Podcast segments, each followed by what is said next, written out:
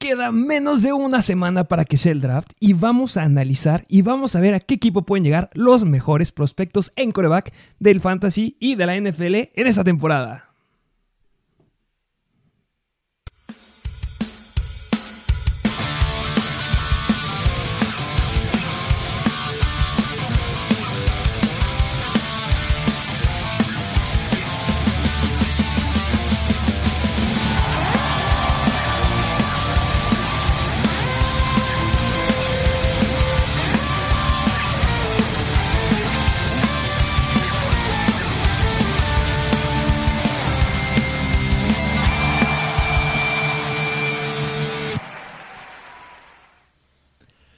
Bienvenidos a un nuevo episodio de Mr. Fantasy Football.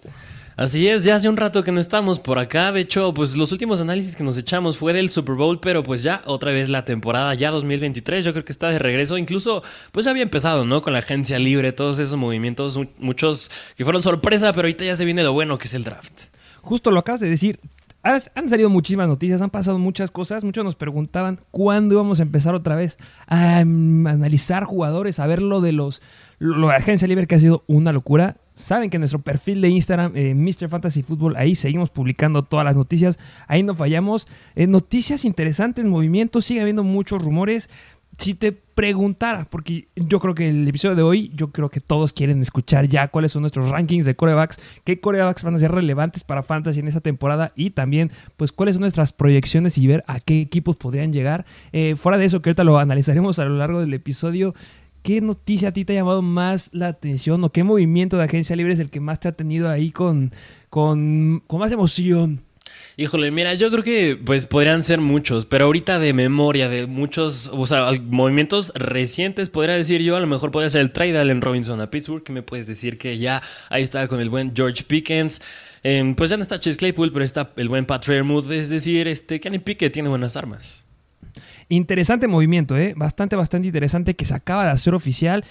Eh, se queda con el contrato, van a pagar Los Ángeles Rams 10.25 millones de ese contrato y eh, los Steelers se quedan solamente con 5 millones para pagarle del, dinero asegurado que tenía del contrato de este año y obviamente sabemos que ese contrato todavía le queda un año más para la, próxima temporada. Lo acabas de decir, interesante lo que se viene en Fantasy porque se cae mucho el potencial que podría llegar a tener a lo mejor este Josh Pickens que es el wide receiver 2. Yo creo que el buen, eh, al buen este, Allen Robinson lo van a colocar desde el slot. No me preocupa mucho por Dante Johnson, pero pues para arriba el valor que pueda tener Kenny Pickett, que justamente fue un prospecto del que se habló mucho al inicio de la temporada pasada, porque lo agarraron en el draft, que es lo que vamos a estar haciendo el día de hoy. Y bueno, si me dejas un momentito ahí para introducir también una nota que traigo, a mí el movimiento que más me ha gustado, que soy feliz, si la temporada pasada a mí me gustaba el de Allen Robinson, yo esperaba que le fuera bien en los Rams, yo creo que estabas igual conmigo que vayamos. El movimiento de DJ Moore el movimiento de ah. DJ Moore a Chicago, el, mi favorito de lo que hemos visto a lo largo de esta temporada. Hay rumores del movimiento probable de Dalvin Cook, pero eso lo dejamos para otro episodio. Pero sin lugar a dudas, DJ Moore que llega a Chicago con un Justin Fields y con un ataque aéreo bastante interesante ahí con Chase Claypool, me gusta. Y obviamente la venta, el intercambio del primer pick del draft de este año. Que se lo quedan los Panthers, que hablaremos mucho en el episodio del día de hoy de esto. Así es, sí, sí, sí, sin duda ahí el buen Justin Fields ya tiene más armas y no sé, a lo mejor le cae otro wide receiver de los que vamos a analizar ahorita en el draft, pero eso quedará para después porque el día de hoy toca hablar de corebacks. Vamos específicamente a hablar de los corebacks y obviamente se van a estar tocando muchos puntos a lo largo del episodio y yo creo que hay que plantear más o menos cómo va a estar. Vamos a hablar obviamente de nuestro top 5 de corebacks que yo creo que son los más probables que se vayan entre primero, segundo y tercer round. Ya los iremos colocando. Hay varios que se pueden ir entre los primeros 5, otros entre los primeros 10, otros que a lo mejor ni siquiera los agarran en, esto, en este ranking que vamos a meter nosotros interesante eh, a qué equipo puedan llegar. Entonces, yo sí te voy a estar preguntando: vamos a analizar el coreback y a qué equipo crees que pueda llegar ese coreback. Y si es que no puede llegar a ese equipo porque no tiene ese pick, los, lo, bueno, el equipo en el draft, pues a cuál se te hace más interesante que pudiera haber sido el mejor lugar eh, de ese coreback. Em, ¿Te parece? Sí, sí, sí. Y no nada más eso, sino ahorita, pues como saben, nosotros hablamos de fantasy y pues cuando se trata del draft, pues hay pocos corebacks que pueden llegar a ser relevantes ya la siguiente temporada, como pues son el top 5 que vamos a mencionar, que son los más probables así ser relevantes en fantasy. Podremos hablar de más, háblese un Stetson Bennett o un Max Dugan, los relevantes la temporada pasada de college, pero pues toca hablar de los que sí pueden tener un impacto ya inmediato en la NFL justamente que eh, yo ahorita, no sé si te pasó a ti, eh, cuando estábamos analizando, viendo qué jugadores íbamos a iniciar, me recordaba la temporada de hace dos años, el draft, en donde teníamos quarterbacks bien relevantes, que es bien interesante lo que pasó ahí, que se puede pasar bastante esa temporada si algunos equipos aceleran. O sea, Trevor Lawrence, pick de primer round, excelente jugador, partidazo que nos dio para cerrar los playoffs de la temporada pasada, fenomenal. Zach Wilson, horrendo, se fue para abajo. ¿Quién fue el siguiente quarterback que se llevaron de esa clase? Trey Lance. Trey Lance, que se rumora que podría estar llegando a los Vikings esta temporada porque estuvieron ahí negociando. Y después, ¿quién fue? Justin Fields, después fue Mac Jones, que también las anda pelando papas. Sabemos cómo, no porque los proyectes muy bien en esta temporada, vaya a ser que vayan a ser bastante relevantes para la siguiente. Entonces, mucho cuidado con los análisis. Yo creo que hay buenas proyecciones para este año. Sí, sí, sí, justamente. Y yo creo que, mira, el ranking que les vamos a dar ahorita, yo creo que lo pueden encontrar en muchos lados. Es decir, yo creo que mucha gente podrá concordar en el orden en que los vamos a poner. Pero aquí lo que les traemos como plus es nuestro punto de vista en Fantasy, cómo pueden llegar a tener un impacto y pues sus habilidades, fortalezas, que eso sí, no lo encuentran en ningún otro lado más que en Mr. Fancy Football. Justamente. ¿Y te parece que ya nos arranquemos? Eh, yo mi, antes de empezar me gustaría decir cuáles son los top 10 picks equipos que de este draft para que tengan una idea de quiénes son los que se pueden llevar un coreback y lo vayan analizando desde sus casas. El pick número uno lo tienen los Carolina Panthers que lo obtuvieron de Chicago. Necesitan un coreback, por supuesto que necesitan un coreback. Pick número dos lo tiene Houston, necesita un coreback. Yo considero que sí necesita un coreback. Pick número 3 lo tienen los Arizona Cardinals. Ahí se pone bastante interesante que no deberían de necesitar un coreback porque tienen a Kyler Murray. Por mucho que no vaya a estar listo para empezar esta temporada, está Kyler Murray. Qué, horribles uniformes, ¿eh? No sé. ¿Qué opinas de esos uniformes nuevos? que se los sacaron de la basura a los Atlanta Falcons porque son súper parecidos. exactamente iguales. Eh, hasta a mí me, recordaron un poquito a los de Ohio State. Pero bueno, este pick número 4 eh, lo tienen los Colts que yo considero que también necesitan un coreback. Pick número 5 eh, lo tienen los Seattle Seahawks. Después el 6 lo tiene Detroit, que quiero que llegue un coreback a Detroit que ojalá les llegue, ya lo analizaremos. Después los Raiders, que para mi punto de vista también necesitan un coreback. Después Atlanta, que para mí también necesitan un coreback. Y después regresan los Chicago Bears y en el 10 los Philadelphia Eagles, que pues ninguno de estos dos necesita a ningún coreback. Así Arrancamos con los corebacks. Así es, pues vámonos de lleno con los corebacks que, pues mira, si esto es un ranking, vamos a hablar del coreback número uno que les traemos y yo creo que esto es tan claro como el agua. Y es el coreback de Alabama, es el buen Bryce Young. Bryce Young, yo creo que para mí no hay duda, no sé, ahorita vamos a estar analizando, mucha gente se empieza a pelear, oye, ¿sabes qué? Yo creo que, este, este punto no lo entiendo, Anthony Richardson es el mejor que, no, pero CJ Stroud. Yo creo que hay este debate. Bryce Young, CJ Stroud. Yo estoy de acuerdo contigo en que el mejor quarterback de la clase de este año es el buen Bryce Young. Sí, sí, sí. Y mira, en pocas palabras, yo creo que si pudiéramos comparar al buen Bryce Young con algún quarterback que ya tenemos en la NFL, que ya hemos visto algo antes de él, es de Sean Watson. Es decir, encaja en un perfil bastante similar a de Sean Watson. Y mira, Bryce Young es un quarterback que tiene, tiene todo, es decir, sabe tomar buenas decisiones, tiene buena noción del juego, es creativo, suele salir muy bien de la bolsa de protección, puede lanzar desde diferentes posturas, es, o sea, tiene muchas fortalezas, encaja en, muchas, en muchos puntos que debe tener un quarterback. El único problema que tiene Bryce Young, que yo creo que por eso a lo mejor está el debate si podrías meter a Will Levis en primer lugar, Anthony Richardson o el mismo CJ Stroud, es el tamaño que tiene Bryce Young. Yo creo que ese ha sido siempre el tema. Siempre va a salir a, conversación porque justamente cuando se estaba haciendo el, combine, que ojo, eh, Bryce Young fue de los pocos cuervas que dijo, ¿sabes qué? Yo no voy a hacer el combine, igual que CJ Stroud tampoco lo hizo.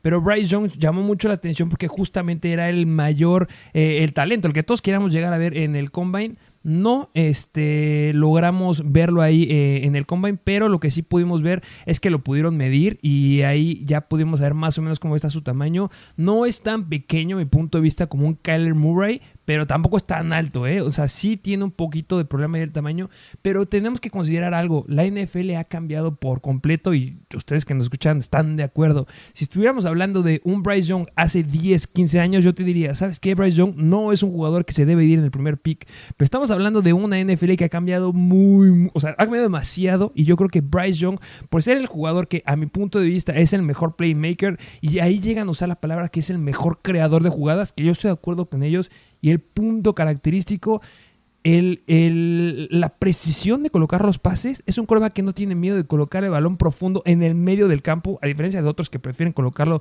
del lado profundo hacia el poste. Bryce Young no tiene miedo porque sabe cómo colocar una bola y eso me encanta de este hombre. Sí, sí, sí, justamente. Pues Bryce Young, pues es que es lo que acabas de decir. O sea, puede lanzarse diferentes posturas, es preciso en cortos y medianos eh, pases de distancia. Y como lo dijiste, es básicamente un playmaker. Yo creo que si vieran un poco el contexto que tiene el buen Bryce Young, pues fue ganador del Heisman para empezar. Es el primer quarterback de Alabama en hacerlo. Yo creo que un punto negativo que podría tener Bryce Young es que es de los pocos quarterbacks que no llegó a ganar un campeonato nacional con Alabama, que pues Nick Saban y háblese un Jalen Hurts, un Tua Bailoa, un Mac Jones, pues sí lo llegaron a hacer en su momento. Bryce Young no lo llegó a hacer, pero eso no quiere decir que sea un mal quarterback. Y yo creo que aquí está tan claro como el agua. Yo creo que hace ratito nos dijiste el orden del draft y el primer pick lo tienen los Carolina Panthers. 100% se va ahí. 100% va a caer, va a ser un Panther malo el talento que lo va a rodear, porque como bien lo dijiste al inicio del video, ya no tiene a DJ Moore, ya no tiene al mismo Christian McCaffrey, ya no tiene a un Chosen Anderson que desde a tiempo atrás se fue, pero sí tiene un Lavis Chanel que es lo único que va a tener, pero ya llega un Adam Thielen, llega un DJ Shark, así que pues Bryce Young la va a tener un poquito complicada, pero yo creo que si le puedes poner un único pero a Bryce Young es su tamaño. Sí, justamente tiene un Adam Thielen que se me hace un jugador que es bastante bueno. Yo creo que va a hacer las cosas bastante bien ahí en la ofensiva de los Panthers. Yo creo que va a ser el wide receiver uno. Tiene a Terrence Marshall, todavía no podemos olvidar que está ahí. Y ya bien lo dijiste, DJ Shark. Y tampoco dejamos pasar que acaba de llegar Miles Sanders. Entonces, es interesante lo que puedan llegar a plantear en esta ofensiva. Yo creo que Bryce Young es de los pocos callbacks de esta clase que sí puedes llegar a empezarlo desde la primera temporada. No creo que vaya a ser su mayor eh, potencial o lo veamos ver a su máximo esplendor en la primera temporada, como lo vimos en las temporadas pasadas. O sea, no va a pasar lo mismo que pasó con Brock Purdy, por ejemplo, que ese es un tema aparte. Pero pues, vimos también como este Trevor Lawrence, el pick de hace 2-3 años, tomó su tiempo en evolucionar. Y yo creo que Bryce Young tiene todo el talento para hacerlo. Lo dijiste, sumamente útil, es creativo, sabe cómo moverse. Es de los pocos corebacks, a mi punto de vista, que tiene características de corebacks que ya hemos visto actualmente en, la NFL. Tú lo acabas de decir, se compara muchísimo con Deshaun Watson, pero también hay muchos que lo llegan a comparar con el mismísimo Patrick Mahomes.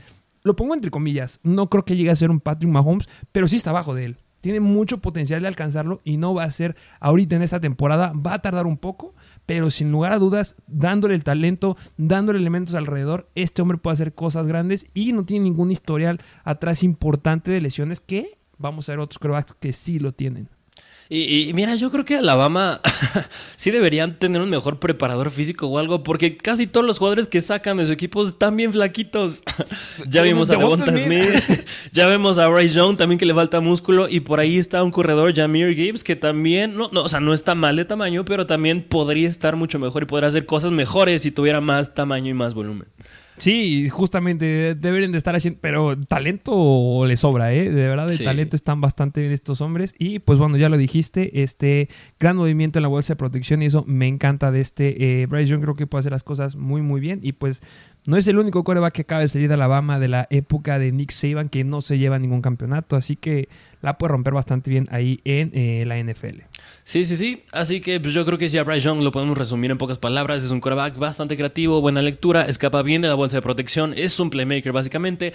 Su mayor punto a favor pues es que es muy creativo, pero su mayor punto en contra pues es el tamaño que pues no le hemos dicho, pero pues mide 1.78 y está cerca de las 200 libras. Yo creo que si lo puedes comparar con un quarterback que tiene ese mismo tamaño pues es el buen Kyler Murray. Un poquito más alto Bryce Young. Sí, sí, sí, Bastante similar al tamaño de Kyler Murray. Sí, pero con más talento a mi punto de vista. Sí, claro, sí, yo creo que, yo creo que sí. Así que yo creo que si me preguntas, sí es un buen prospecto, pero a lo mejor ya habrá unos que se inclinan más por el siguiente coreback que les traemos. ¿Y quién es el siguiente coreback? Que el siguiente coreback es de los mismísimos Ohio State Buckeyes y es el buen CJ Stroud que ya lo dijimos, el debate siempre va a ser o va a estar siendo esta semana, ¿es CJ Stroud o es Bryce Young? Que ojo, eh, podría haber un escenario en el que Bryce Young se quede con el, con el lugar número 2 de coreback de este año y que CJ Stroud sea el primer coreback elegido, sí hay esa posibilidad, yo considero que sí la hay, pero recordemos que salió una noticia a lo largo de la semana pasada en la que Bryce Young dejó de ir a estas reuniones pre-draft, eh, que ya acabaron, pero fue como, ¿sabes qué? Después de mi reunión que tuvo eh, aquí con los Panthers, se acaban mis reuniones, yo ya tuve suficiente y eso es un indicio de, ¿sabes qué? Este hombre ya está listo para elegir a su equipo, más bien el equipo ya está listo para elegirlo y por eso todo mundo se inclinó a que iba a ser Bryce Young. Yo creo que, es lo que eso es lo que va a pasar, pero pues sí, Stroud, vaya talento que tiene. Sí, sí, sí, porque mira, yo creo que si podemos resumir a Bryce Young y así Stroud en dos preguntas, yo creo que si quieres un playmaker, ese es Bryce Young. Si quieres al quarterback más preciso del draft, ese es CJ Stroud, porque CJ Stroud pues entre todos los quarterbacks es el quarterback más preciso, es decir, puede, o sea, sabe colocar el balón en, en, lugares donde solamente el receptor lo va a alcanzar y no nada más eso, sino en lugares donde el tanto el receptor no recibe un golpe duro e innecesario como para poder hacer yardas después de la recepción. Es decir, le hace la vida bastante fácil a los receptores, además de que tiene buena presencia en la bolsa de protección, es tranquilo, tiene un buen entendimiento de la situación de juego, se puede concentrar en situaciones críticas y tiene una gran fuerza en el brazo. Yo creo que a diferencia de Bryce Young, el punto negativo que podría tener CJ Stroud es que no se mueve mucho, es decir, nada más se mueve lo suficiente. Apenas donde pudimos ver el talento que podría tener por tierra es en aquel juego en la final, bueno, en la semifinal más bien contra Georgia, en donde sí se movió un poquito más, pero a lo largo de toda su carrera en college no se movió mucho, así que yo creo que si hay algo que sí se le puede criticar a CJ Stroud es que tiene que saber improvisar más, tiene que desarrollar más esa creatividad que sí tiene Bryce Young. Justamente lo acabas de decir, y yo creo que ese es un punto clave, ¿eh? que muchos de nosotros, o mucha de la gente, el partido que llegó a ver de CJ Stroud fue en contra de Georgia. Qué gran partido. Pero si tú llegabas a ver lo que es un CJ Stroud a lo largo de la temporada, pues es que ese no era CJ Stroud. O sea, de verdad es, era muy distinto el CJ Stroud que vimos ahí en comparación de otros partidos. Si llegamos a ver un CJ Stroud como lo vimos en contra de Georgia, yo considero que tiene todo el talento de ser el primer pick del draft. Y considero que tiene un gran talento para entrar a la NFL. Tú acabas de decir un punto bien importante, que yo creo que ahí discrepo, y tengo un poquito de, de problemas. No creo que sea tan, o sea, sí es preciso, pero no tiene la precisión que tiene Bryce Young. Y yo creo que ahí está el gran diferenciador, que yo por eso me decanto más hacia un Bryce Young en comparación a un CJ Stroud. No estoy diciendo que sea malo CJ Stroud, yo creo que tiene un gran movimiento, tenía un buen talento alrededor de él en, Ohio State para que lograra hacer las cosas que llegaba a hacer, pero sí considero que el talento, hablando de, mm, de en colocación de los pases, es muchísimo, muchísimo mejor de este Bryce Young. Ok, sí, sí, sí, sí, claro, digo, pues es entendible porque también, como tú lo dijiste, en Ohio State pues tenía un gran talento a su alrededor y no hablan nada más de receptores y corredores, sino también de línea ofensiva. Yo creo que ahí es un punto clave a mencionar. Yo creo que CJ Stroud lo puedes poner en un perfil de un quarterback pocket passer, es decir, que no se mueve mucho, es decir, se mueve nada más lo suficiente. Puede ser un decente quarterback que puede rolar, claro que sí, pero no es mucho su estilo. Así que yo creo que tiene que caer en un equipo donde tenga una buena línea ofensiva para que pueda hacer lo que podía hacer en Ohio, en Ohio State. Así que yo creo que si pudiera resumir en el mayor punto a favor que tiene CJ Stroud, a mi punto de vista, yo creo que es la precisión. Y yo creo que el punto negativo es que eh, no sabe estar muy bien bajo presión, le falta más improvisación y creatividad.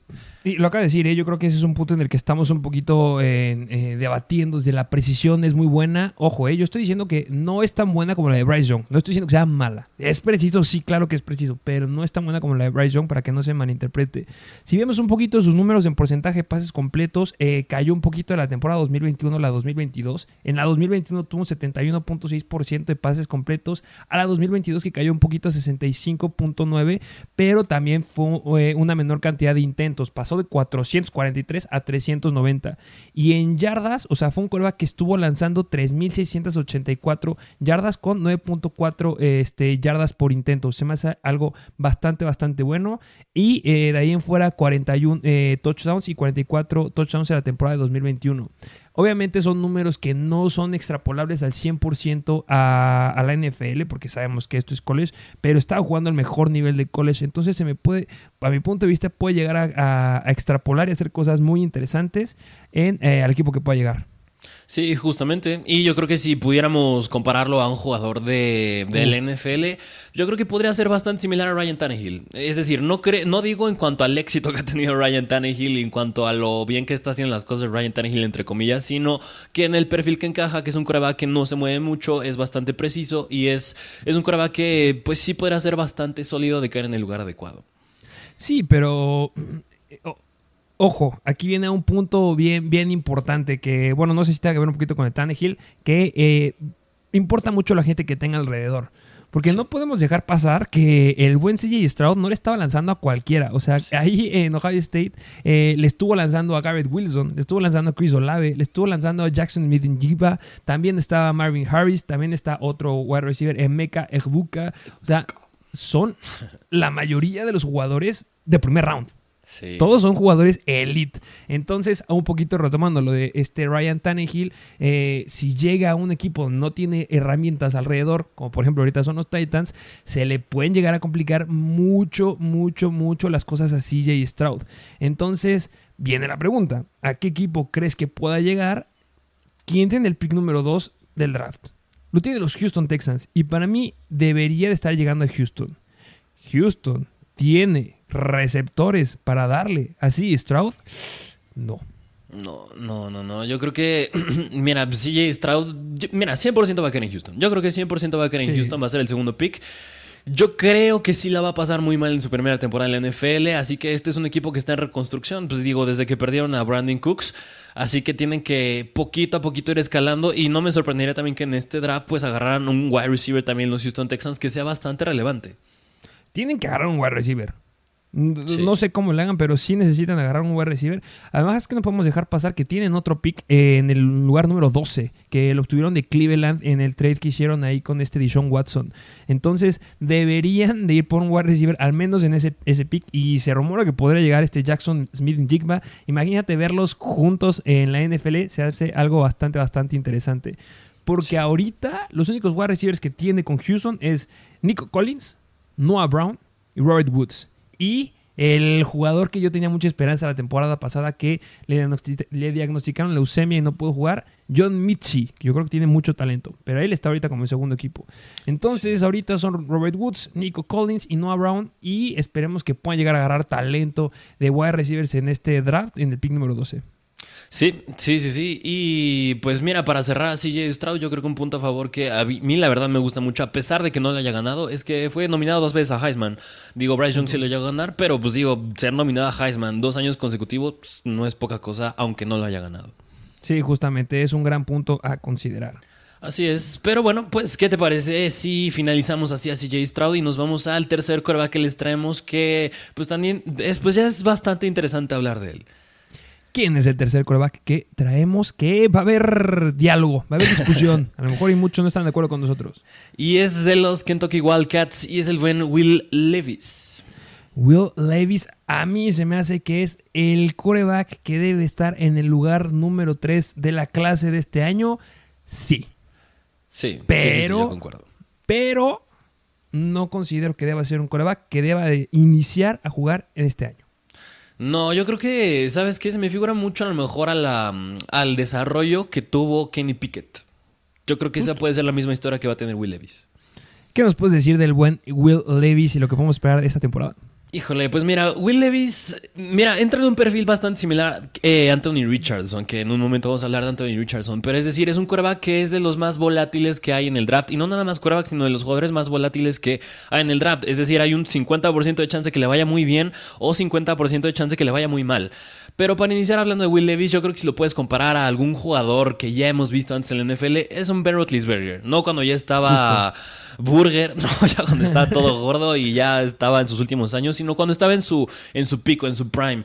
Y el, yo creo que el punto a favor, el mayor punto a favor que tiene el buen Will Levis es una, la fuerza en el brazo y dos, a diferencia de Bryce Young, es el tamaño. Este señor sí tiene un buen tamaño. Si quieren darse una comparación, es bastante similar al que tenía Tom Brady. Pero aquí el punto de diferencia es que Will Levis sí tiene un mejor atleticismo. Es decir, es un, es un atleta. Es muy difícil que lo derriben. Tiene buen balance, buen centro de gravedad. Tiene mucha fuerza. Y aquí es donde está el punto a favor de Will Levis. Es un coreback que te da habilidad tanto por aire como por tierra. Es decir, lo pueden usar en coreback draws, jugadas de poder. Es decir, yo creo que también podría decirse que cae en un perfil bastante similar a Josh Allen. Eh, yo, la verdad me quiero reservar ese, esa comparación a Josh Allen. Yo me la guardo un poquito para otro coreback que todavía les traemos por aquí. Pero sí tiene bastantes eh, aptitudes similares. Y yo creo que lo dijiste de la mejor manera. Es bastante, bastante volátil este hombre. No es sólido.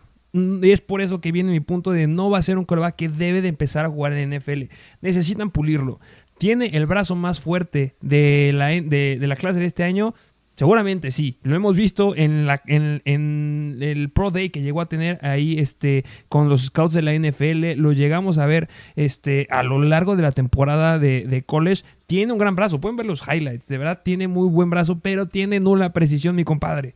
Entonces es por eso que no me gusta mucho esa característica de lo que pueda llegar a ser Will Levis. Tiene mucho potencial, tiene mucho talento, le falta mucha lectura que pueda llegar a ser. No es de los corebacks que son sensitivos, no son de los corebacks que puedes ver cómo se mueven con mucha naturalidad en la bolsa de protección como un Bryce Young, que un Bryce Young sabía cuando llegaba el blitz, sabía que a pesar de no verlo, sabía hacia dónde se tenía que mover, sabía cómo tenía que desplazarse para poder colocar un pase en movimiento y Levis no, no lo tiene. Es de los corebacks de estos top 5 que de los que más golpeaban porque prefería que llegara un blitz y que le pegara o ir ese cuerpo a cuerpo porque tiene el tamaño en contra del blitz o del defensivo a hacer una ilusión o a buscar una jugada más desarrollada.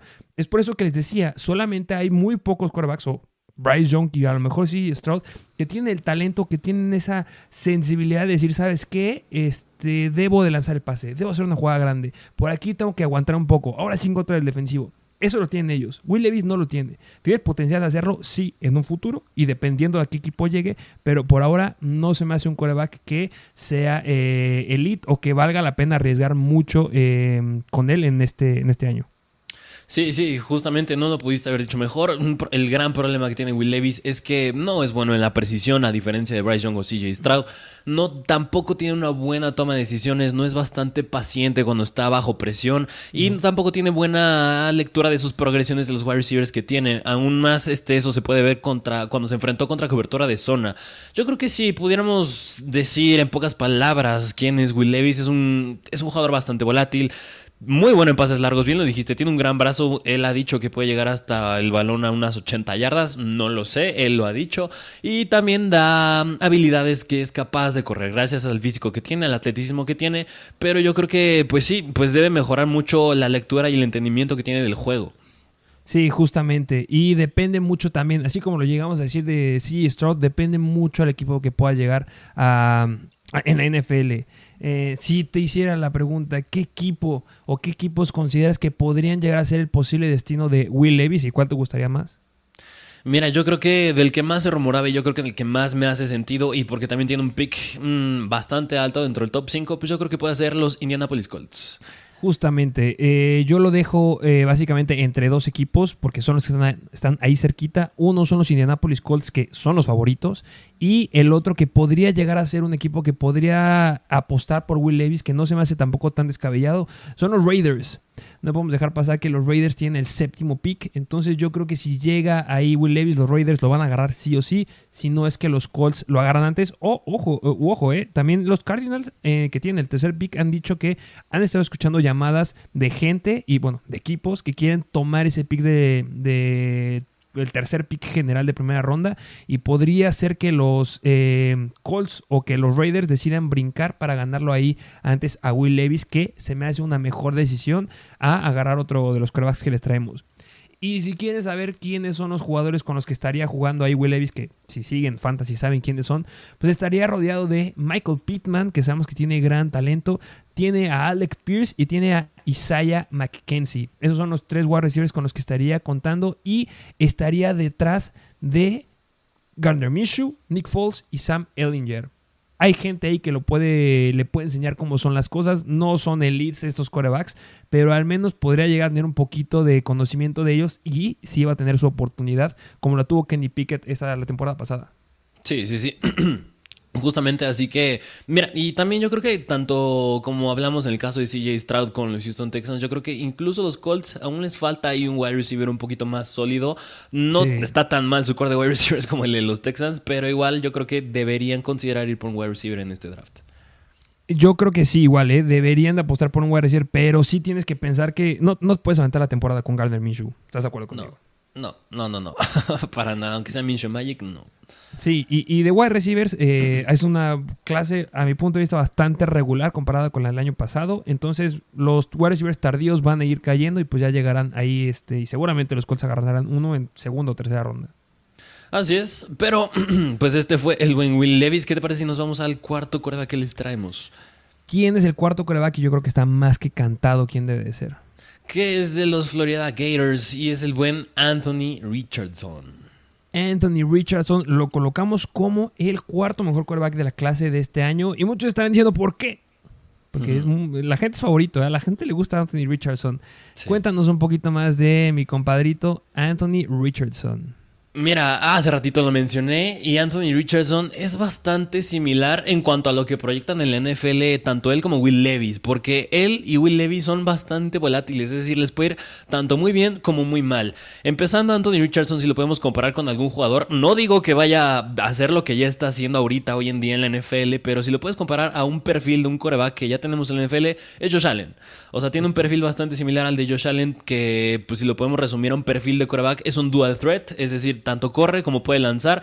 Yo creo que este señor Anthony Richardson tiene un mejor atleticismo que el buen Will Levis y ahí les va por qué. Porque muchos llegan a comparar que tiene las mejores cualidades físicas que ha tenido un quarterback desde Cam Newton. Es decir, para que se den una idea de lo que puede llegar a ser el buen Anthony Richardson. Si no, si nos, si nos estás viendo aquí en YouTube, pues estarás viendo sus highlights y lo que es capaz de hacer. Es decir, este señor tanto corre como lanza, tiene buena fuerza en el brazo, tiene gran talento en el brazo, no nada más fuerza. Y así como tiene gran talento, viene de la mano que tiene un una buena precisión, pero tiende a fallar un poco cuando corre o cuando está bajo presión. Pero pues un plus que también le da a Anthony Richardson es que es difícil de taclear al correr, igual que a Will Levis.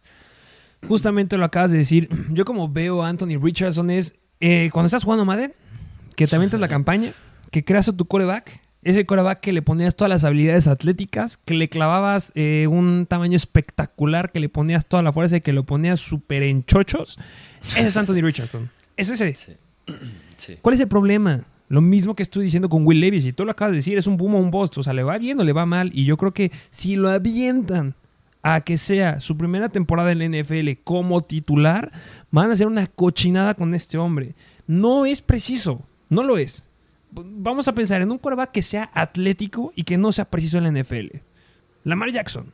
Lamar Jackson le fue bien al principio de la temporada, al principio de su carrera en la NFL, porque tenía una gran habilidad corriendo. Sabemos que tenía, o fue el mejor en fantasy esa temporada, después se fue para abajo, pero seguía siendo un gran coreback, pero no era un coreback, era un corredor. Si empiezan Anthony Richardson o lo agarra un equipo que lo quiere iniciar como su coreback titular, me lo van a echar a perder. Y tú lo acabas de decir bien. El jugador con el que se puede llegar a comparar, a Anthony Richardson es Josh Allen. Sin lugar a duda, ellos salen. Pero no es este año. Deben de pulirlo, deben de dejarlo atrás de alguien para que le enseñe, para que le enseñen cómo se juega en la NFL. No tiene talento de un quarterback de NFL ahorita. ¿Es bueno? Sí, claro que es bueno, pero es un atleta ahorita y necesita ser un quarterback a nivel NFL y no lo es. Entonces, si llega a estar atrás de un coreback que tenga talento y que lo pueda coachar bien, y obviamente coaches que también le den una buena enseñanza, a futuro tiene todo el potencial de llegar a ser un Josh Allen. Y eso es un coreback franquicia después de que se acabe su contrato de novato. Y eso es excelente para Anthony Richardson porque tiene ese potencial. Lo dijiste bien. Desde el 2011 no teníamos un coreback con tanto atleticismo, que era Cam Newton. ¿Dónde está Cam Newton ahorita? Aventándose pláticas a los jugadores de que no deben de agarrar a la primera escuela que les ofrezca una beca. No está jugando este Cam Newton. No creo que se va a repetir la historia. Yo creo que tiene gran talento este hombre, pero se debe ir atrás de un coreback que le puede enseñar. ¿Tienes más datos o yo ya digo qué equipo me gustaría que fuera? Mm, mira, me gustaría mencionar un último. Que yo creo que es bastante importante al hablar de Anthony Richardson, que es un coreback que en college no tuvo tampoco mucha experiencia. Es decir, Estuvo tres años en college y tan solo 455 dropbacks. Es decir, no tiene mucha experiencia este señor. Y esto va de la mano que pues tiende a ser... Bueno, mira, si Ray Young es un jugador, un coreback que improvisa y tiene creatividad para sacar la jugada avanti. Y a corebacks como Will Levis les falta, bueno, más bien como CJ Stroud les falta un poquito más. Pues Anthony Richardson se va hasta el extremo de que improvisa demasiado. Es decir, debe mantener su juego más simple, debe dejar de tomar tanto riesgo. Y porque en college le salió, no quiere decir que en la NFL le va a salir. Sí, y, justo, ¿eh? ¿eh? A final de cuentas, podemos irnos a retomar un coreback, Peyton Manning. Peyton Manning en su temporada de novato le clavaron como 20 o más de 20 intercepciones. O sea, es, o sea, va a cometer errores, claro que sí, pero si cometes la menor cantidad de errores y potencias todo el talento que tienes que se está formando desde college y lo pules, puedes llegar a ser un gran coreback. Y ese número que acabas de decir es espectacular. Yo cuando lo vi fue que solamente 455 dropbacks en toda su carrera de college es muy poquito. Sí. Muy poquito, es una experiencia muy, muy limitada. Y si yo te preguntara, ¿cuál fue el último coreback? Así, que el primero que te venga a la mente, que jalaron en el draft, que también tenía bien poca experiencia y que terminaron agarrando dentro de los primeros cinco picks del draft de su año, ¿quién piensas? Yo diría que Trey Lance. Trey Lance, North Dakota State University. Tenía bien poquita experiencia porque le agarró la, la pandemia y lo siento, pero es que no se me hace un coreback que tenga el talento y lo llegamos a decir aquí mil veces. No es un jugador que deban agarrar los 49ers. Tienes ahí un Justin Fields. Agarra a Justin Fields, por amor de Dios. No, vamos por Trey Lance y agarran a Trey Lance. Va y está haciendo una cochinada.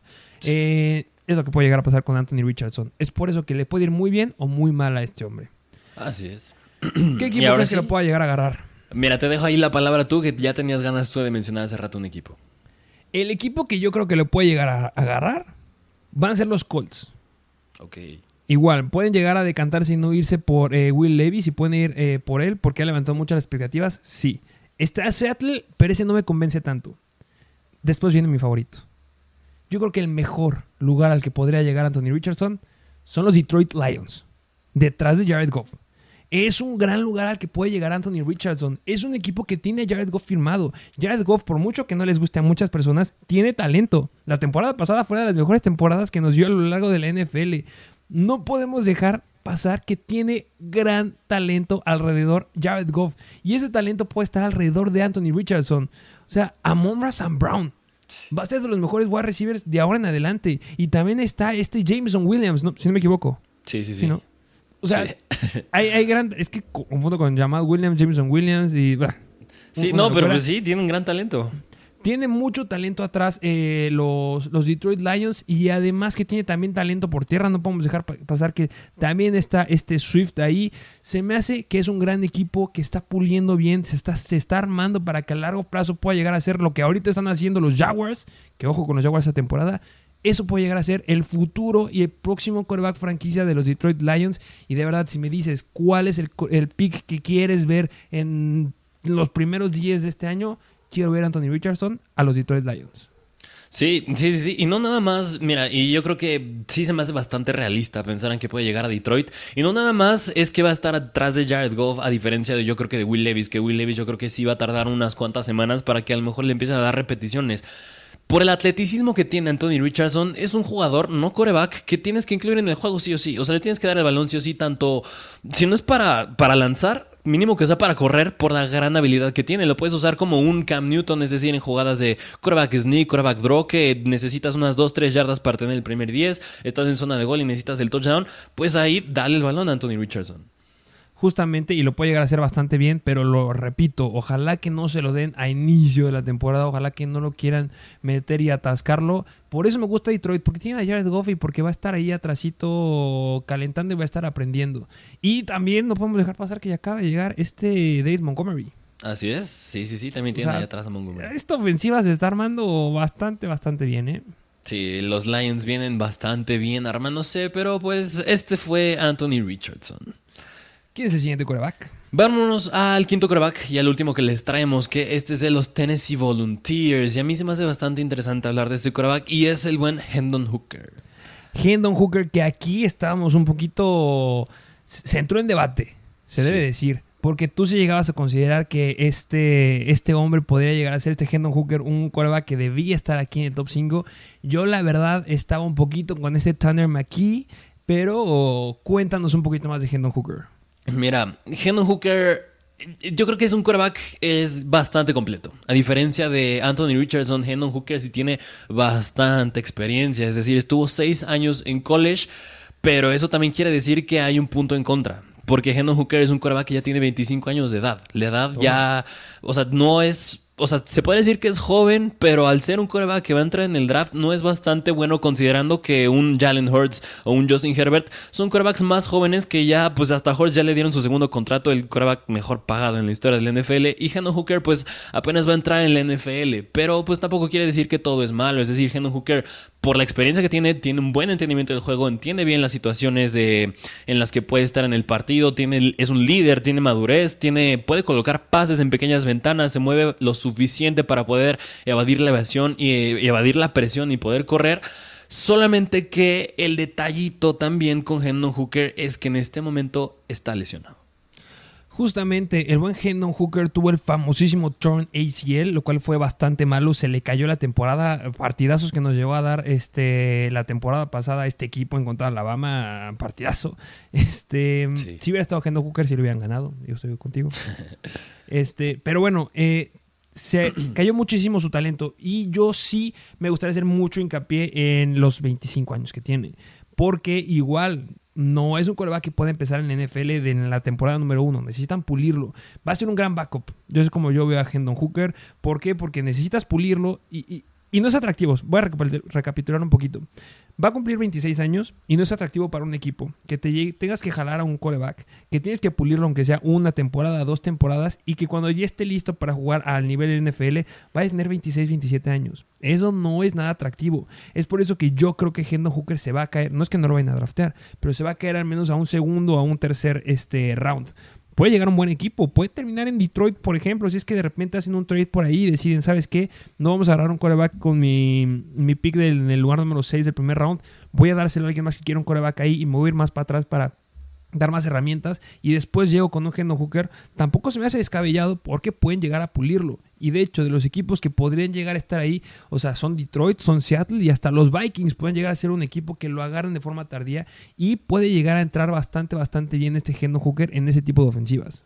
Sí, sí, sí, sí, bastante buena la comparación que ahorita viste. Y el punto, bueno, otra vez regresando al punto de la edad, hay corebacks tanto Hendon Hooker como otro quarterback por ahí que la verdad yo creo que este muchos a lo mejor se sorprenden de que incluso puede llegar a no ser drafteado y se preguntarán por qué si viene de Georgia y ganó dos campeonatos nacionales, pues es Stetson Bennett. Stetson Bennett pues llevó a Georgia a dos campeonatos nacionales consecutivos, no es poca cosa, pero también igual que Hendon Hooker pues tiene ya pues está un poquito ruquillo.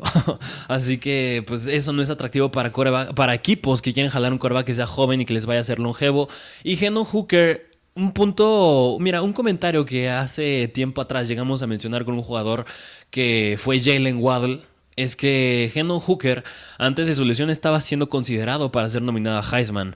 Debido a su lesión, pues ya no pudo acabar la temporada y ya no pudo ser nominado a Heisman y por ende, pues ya no lo pudo ganar. Pero iba en camino a ser nominado a Heisman y eso no es poca cosa. El punto negativo de Hendon Hooker es que es la edad, es el famosísimo turn él, pero es un coreback que entiende bastante bien el juego, es un coreback que también corre lo suficiente y cuando corre en campo abierto, pues es muy difícil de derribar.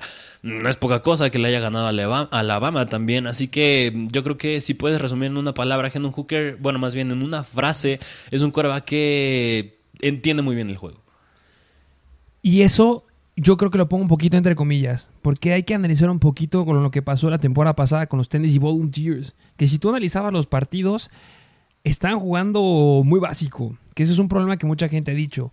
Hendon Hooker es un coreback que tenía mucha experiencia explotando un, un, un playbook muy corto. O sea, muchos llegan a decir que tenían eh, menos de 15 jugadas los Tennessee Volunteers, que las sabían usar bastante, bastante bien y que las defensivas nunca se las pudieron leer y por eso llegaron a hacer lo que llegaron a hacer.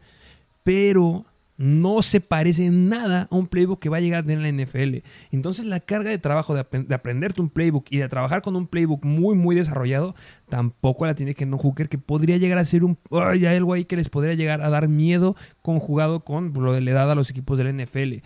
Si no tuviera estos pero, si no hubiera tenido la lesión, si no tuviera la edad y si hubiera estado en un equipo que tuviera un playbook más desarrollado, sin lugar a dudas estaría peleando ahí con Anthony Richardson, con Will Levis, porque solamente estaríamos jugando con problemas de precisión, aunque se me hace muy, muy móvil y se me hace muy hábil este Hendon Hooker, serían menos peros y sin lugar a dudas se podría haber ido en el primer round.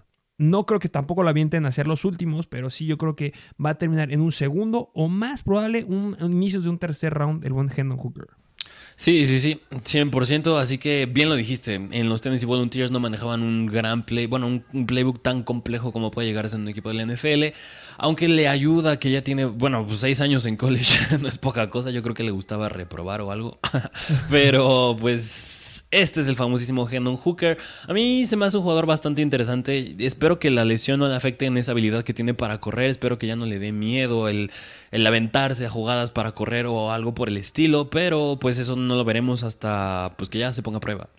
Tiene que ser más inteligente. Que a final de cuentas, eh, no sé, ahorita me vino la comparación ahí con, este, con un quarterback. Dak Prescott, no podemos dejar pasar que tendrán, podrán opinar lo que quieran de Dak Prescott, pero al final de cuentas, Dak Prescott fue un quarterback que se fue que tercera, cuarta ronda del draft, le dieron su oportunidad y logró brillar y está siendo el jugador eh, quarterback franquicia de los Cowboys que va a pedir un gran contrato el próximo año. O sea, a final de cuentas se me hace que puede llegar a compatar un poquito con Hendon Hooker. A final de cuentas son quarterbacks que son muy habilidosos corriendo. Igual a Dak Prescott le gustaba mucho correr y luego le cayó la lesión y tuvo que aprender a quedar dentro de la bolsa de protección, que es un poquito lo que le hace falta a Hooker, porque solamente creo que de cinco jugadas rotas que tuvo, decidió lanzar en cinco jugadas y en el resto decidía correr. Entonces, yo creo que esta lesión le llegó temprano, pero le puede llegar a dar muchísima conciencia de, ¿sabes qué? Tengo que aprender a armar una jugada, aunque se rompa la bolsa de protección, y poder hacer jugadas grandes con mis wide receivers. Eso le puede dar un gran potencial y podría también llegar a agarrarlo algún equipo que ya tenga un coreback que se pula detrás, que no le tenga miedo a la edad. Si llegan a darle su oportunidad esta temporada o la que sigue, puede ser un gran talento, pero sí es un gran volado este buen Hendon Hooker. Así es, y por eso cae bastante hasta el puesto número 5, pero pues estos son los corebacks. Estos son los corebacks que les traemos en el episodio del día de hoy. Espero que les haya gustado. Eh, no les traemos más porque sería un episodio bastante, bastante largo. Pero yo creo que vale mucho la pena porque el primer eh, round es el jueves. Y espero que estén listos para verlo. Con esta información ya saben qué corebacks. Yo vamos a recapitular un poquito cuál es el orden que los pusimos. Así es, en número uno les traemos a Alvin Bryce Young, número 2 CJ Stroud, número 3 Will Levis, número 4 Anthony Richardson y el número 5 Hendon Hooker. Esos son los corebacks que nosotros les colocamos. Y pues bueno, eh, saben que vamos a estar analizando otros jugadores. Estoy emocionado y me encantaría analizar y que escuchen el episodio de corredores porque hay uno que está... Mm, on fire. Pero pues bueno, ya lo estaremos analizando y pues ya vieron un poquito lo que podemos esperar de estos corebacks para la temporada esta, para esta temporada.